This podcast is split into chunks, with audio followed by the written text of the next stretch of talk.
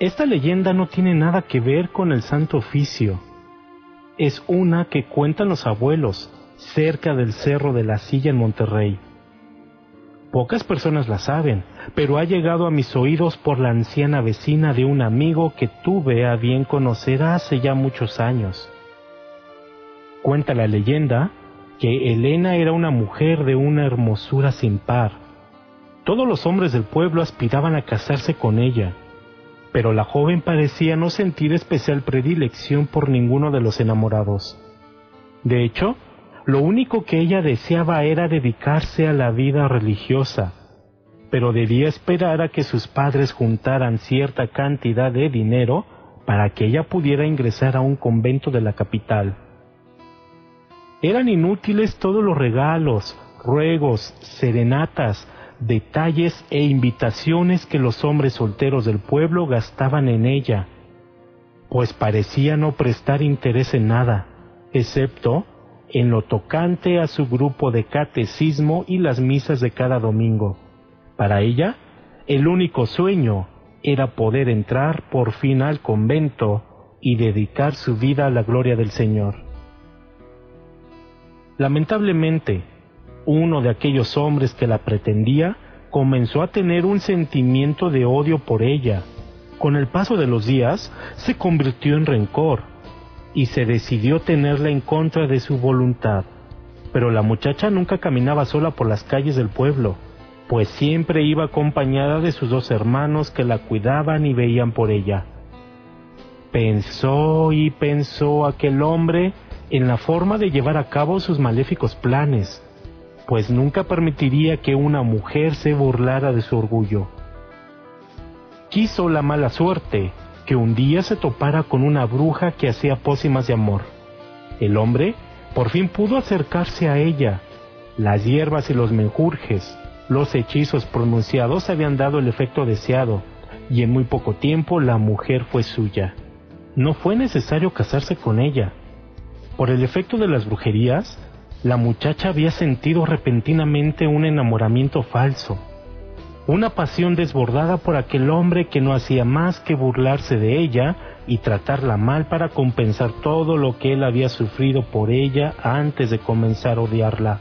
Un día, el hombre se fue del pueblo sin avisarle, y así, de un momento a otro, Elena andaba como un fantasma dentro de su casa. Su familia empezó a preocuparse, pues comenzó a adelgazar no quería salir de su casa y solo lloraba y lloraba por aquel mal hombre que la había utilizado como un objeto del que se había cansado y que había optado por abandonar. Los padres se enteraron de que jamás podría ingresar al convento, pues ya no era pura, y le echaron de su casa cruelmente, sin que ella se hubiera repuesto siquiera de su enfermedad. Anduvo vagando la pobrecita por el pueblo, sin saber dónde guarecerse de la noche y de la gente que la miraba burlona. Fue a parar a un enorme zaguán de madera muy viejo, donde una anciana le invitó a entrar para pasar la noche. Le dio algo de cenar y comenzaron a hablar.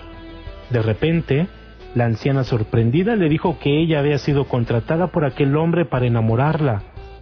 Elena no entendía nada Lejos había estado de imaginar que se encontraba en la casa de la misma bruja que había lanzado el hechizo que la había hecho infeliz.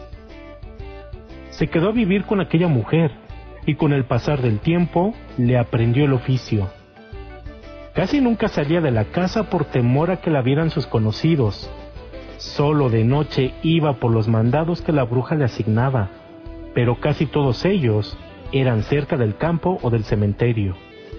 Ahí fue donde Elena aprendió a desenterrar los restos humanos y a sacar provecho de los mejores huesos. Incluso, mientras más fresco fuera el cuerpo, mayor poder tendría para las pócimas y hechizos.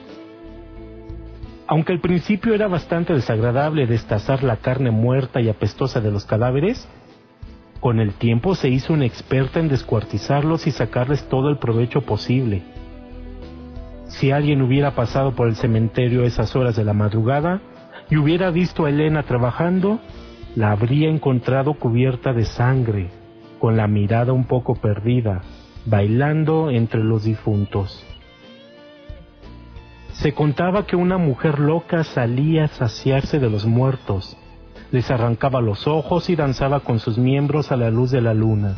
Esta historia llegó a todo el pueblo, pero solo alguno que otro valiente se atrevía a espiar de lejos al monstruo que hacía tales aberraciones, protegida por la oscuridad de la noche. La mente de Elena enloqueció. La historia se guardó por mucho tiempo hasta que aquella anciana de mirada extraña me la contó.